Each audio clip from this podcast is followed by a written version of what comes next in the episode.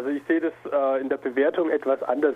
Aus meiner Sicht dauern Asylverfahren tatsächlich zu lange und da wird jetzt viel mit Zahlen gearbeitet, die ich so aus der Praxis auch nicht bestätigen kann. Also wir haben ja aktuell eine Debatte, in der versprochen wird, Asylverfahren innerhalb von zwei Wochen abzuschließen. Da wird Ihnen jeder Rechtsanwalt, der mit der Materie befasst ist, sagen, dass das ähm, rein technisch überhaupt nicht möglich ist. Realistisch sind zügige Verfahren in ungefähr zehn Wochen.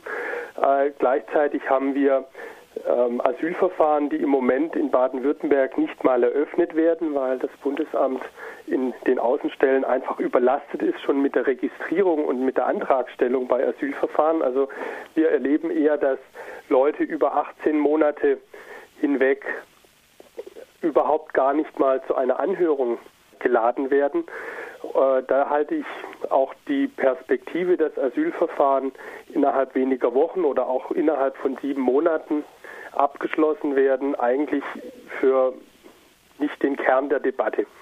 Es ist so, dass wir im Moment in Baden-Württemberg im vierstelligen Bereich Personen haben, die wir in den Erstaufnahmeeinrichtungen oder sogar schon in den Landkreisen haben, die immer noch auf ähm, die Eröffnung des Verfahrens warten. Wir haben beispielsweise auf Freiburg immer wieder Hinweise darauf, dass Personen mehrfach nach Karlsruhe anreisen mussten, um dort einen Antrag zu stellen, mehrfach abgewiesen wurden beim Bundesamt, weil sie dort einfach nicht zum Zug kamen, schlicht wegen der Arbeitsüberlastung, die dort vor Ort herrscht. Also würden Sie aber auch sagen, innerhalb von zwei Wochen, ähm, wie es jetzt für den Kosovo geplant ist, kann ein Asylantrag nicht ausreichend geprüft werden? Also, ich, also das Bundesamt sagt, es würden im Moment innerhalb von zwei Wochen Verfahren abgeschlossen werden. Das kann ich mir überhaupt eigentlich nur für Fälle vorstellen, in denen ein Antrag positiv beschieden wird. Das ist wohl auch bei syrischen Flüchtlingen teilweise der Fall kann Ihnen jetzt keine konkreten Fälle nennen in Baden-Württemberg, aber es gibt äh, wohl bei syrischen Flüchtlingen im Moment eine sehr hohe und zügige Bearbeitungsquote. Aber ich kenne zum Beispiel gerade auch wenn ein Antrag negativ beschieden wird, kann ich mir nicht vorstellen, dass das Verfahren innerhalb von zwei Wochen abgeschlossen sein kann. Schon allein, weil sich dann ja rechtliche Widerspruchsmöglichkeiten ergeben und da kann Ihnen jeder Anwalt einfach vom Ablauf eines Verfahrens erklären, dass das innerhalb von zwei Wochen nicht möglich ist. Jetzt konnten sich die Innenminister am letzten Freitag erstmal nicht auf die Einstufung weiterer Länder, zum Beispiel vom Kosovo als sichere Herkunftsstaaten, einigen. Uli Skerl bezeichnete die Forderung als reine Symbolpolitik, soll damit auch von der eigenen Schuld in Sachen Flüchtlingspolitik abgelenkt werden. Schließlich sieht man, dass es nach der Einstufung von Serbien, Mazedonien und Bosnien-Herzegowina als sichere Herkunftsstaaten verantwortlich dafür das Jahr von Winfried Kretschmann, dass es danach keinen Winterabschiebestopp gab und sogar Familien mit sechs kranken Kindern abgeschoben wurden. Man sieht also, dass diese vermeintliche Symbolpolitik durchaus sehr wirkmächtig sein kann, oder, Herr Lederball? Also ich hab, ähm, war schon immer skeptisch, was die sicheren Herkunftsländer ähm, angeht, weil sie eigentlich dazu gedient haben, zu versprechen, man würde dadurch äh, die Zahl der Anträge reduzieren und man würde die Bearbeitungszeit äh, beschleunigen. Äh, es war schon in der Vorlage der Bundesregierung zu den sicheren Herkunftsländern ähm, ein Passus, aus dem klar hervorgeht, dass die Bearbeitungszeit pro Einzelfall sich um zehn Minuten reduziert weil einfach der Begründungsaufwand pro Einzelfall ein wenig sinkt. Ähm, das ist also diese zehn Minuten, äh, das ist dann eigentlich ein Beschleunigungsvorteil, der auf dem Postweg dann schon wieder äh, verloren geht, weil sie natürlich dann auch einen solchen Bescheid auch verschicken müssen. Also ich war immer schon skeptisch und ich sehe auch nicht, was es uns jetzt in der Situation bringen sollte. Wir haben eine Debatte gehabt um das um die Einstufung von Serbien, Mazedonien äh, und Bosnien-Herzegowina. Da wurde auch massiv von Druck von Seiten der Bundesregierung ausgeübt. Im Moment ist die Sache ja so, dass sich persönlich sehe, dass diese Forderung eigentlich vor allem aus Bayern und von bestimmten CDU-Politikern in Baden-Württemberg erhoben wird. Der Bundesinnenminister selbst hat bei der Frage, ob das Kosovo als sicheres Herkunftsland einzustufen sei, ja schon abgewunken, hat gesagt, er sieht da keinen Handlungsbedarf. Deshalb ähm, sehe ich im Moment, dass es eigentlich eine Debatte, die eher äh, an den Rändern geführt wird. Aber im Moment sehe ich keine Hinweise darauf, dass hier das Kosovo als sicheres Herkunftsland eingestuft werden soll. Ich frage mich sogar eher umgekehrt, ob ähm, diese Einstufung als sichere Herkunftsländer nicht sogar zu einer Zunahme geführt hat, was die Flüchtlingszugänge angeht, weil dort in diesen betroffenen Staaten entsprechend auch Druck aufgebaut, wurde auf die Leute und man muss da immer vorsichtig sein, aber angeblich auch Botschaften vermittelt wurden wie, also wenn ihr nochmal Asyl in Deutschland haben wollt, dann müsst ihr jetzt gehen, weil später gibt es das nicht mehr.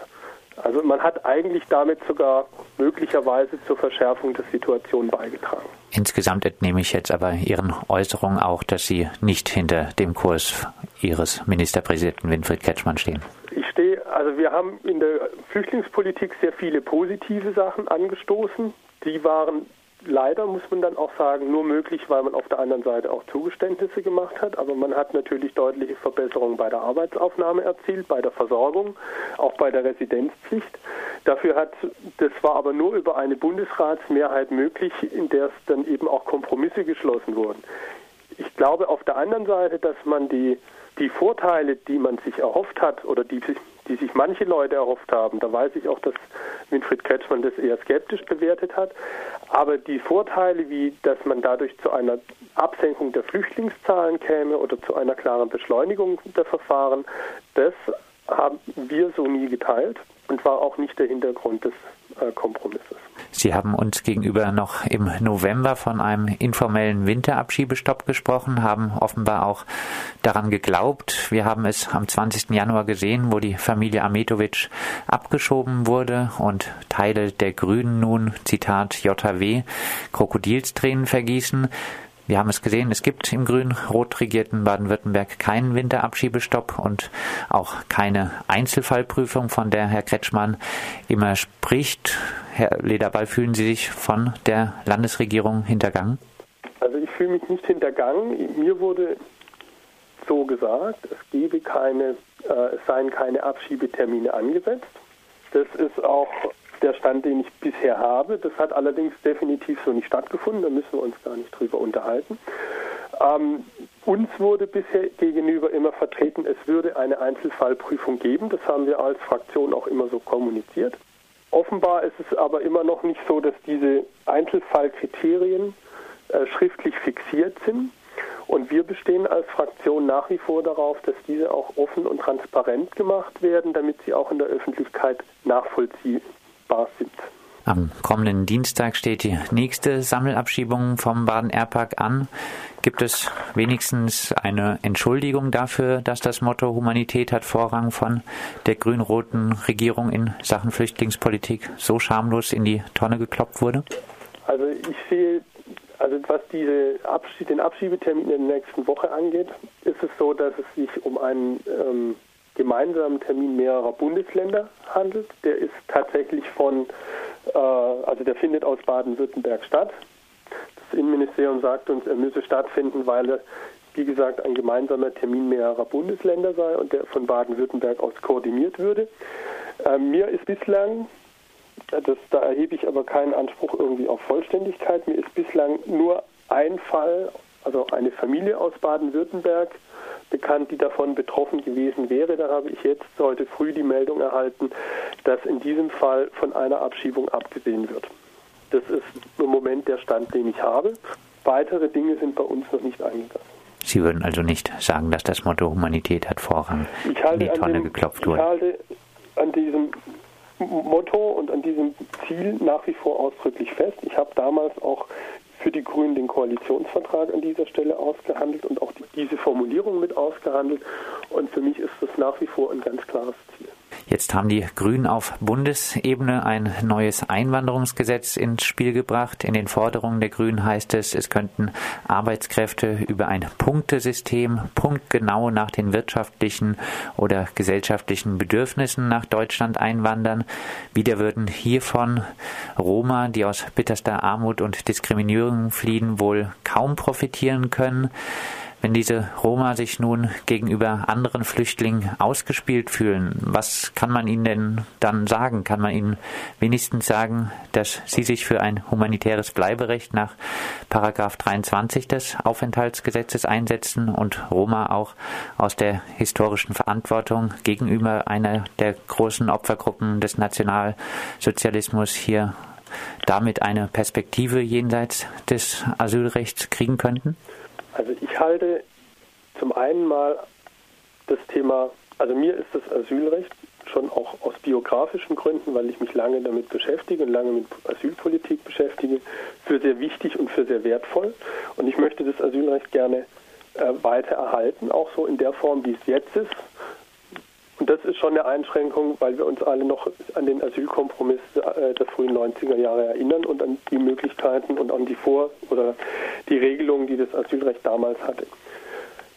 Ich glaube, dass wir tatsächlich äh, zu einem Einwanderungsrecht kommen müssen und dass man in diesem Einwanderungsrecht dann natürlich irgendwelche Kriterien und Regelungen finden muss, nach der die Einwanderung dann zugelassen wird. Das, also ich habe selber mir das kanadische Modell mal angeguckt, das funktioniert nach diesem Grundgedanken und es ist aber so, dass dort nicht nur hochqualifizierte Personen zugelassen werden. Das ist ja ein Vorwurf, der immer gegen die, äh, gegen die Regelung äh, mitschwingt, sondern ähm, das ist schon deutlich vielfältiger. Ich glaube auch nicht, dass ein Zuwanderungsrecht sich ein, also quasi nur ein ähm, Luxusportal für hochqualifizierte Spitzenkräfte sein sollte, sondern dass es sich schon dabei um eine breitere Zuwanderung handeln müsste.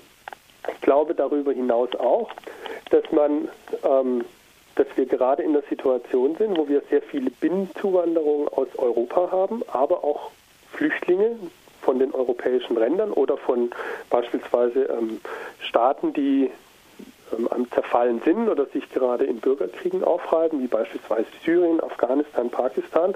Und dass wir für diese Menschen, die im Moment zu uns kommen, natürlich auch Wege finden müssen, wie sie sich gesellschaftlich hier zurechtfinden und auch dauerhaft eine Perspektive erhalten können.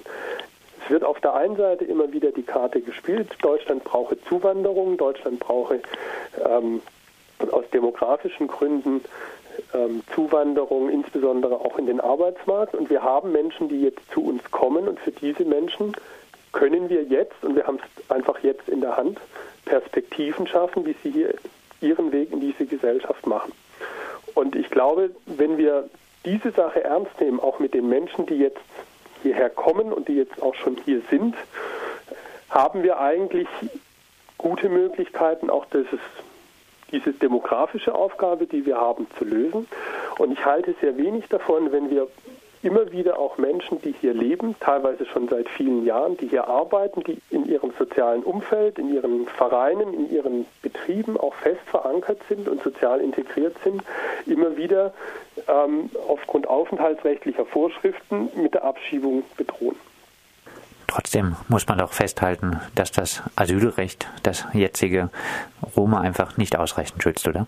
Ja, es ist einfach ein Problem. Also ich glaube auch gar nicht mal, dass also die Roma sind eine Gruppe, die sehr stark davon betroffen sind, aber das ist ja nicht die einzige. Wenn Sie sich jetzt beispielsweise mal angucken, ähm, im Moment die Entwicklung im Kosovo, das sind ja bei weitem nicht nur Roma, die da kommen, sondern es sind einfach Menschen, die die Heimat verlassen, den Kosovo verlassen, einfach aus Gründen, weil sie dort keine Perspektive sehen. Und ähm, das ist, finde ich, zunächst mal noch gar keine Frage ähm, der ethnischen Zugehörigkeit. Es ist aber eine Sache, die, die einfach wenig Chancen bietet, dass diese Personen über das Asylrecht ein Bleiberecht erhalten.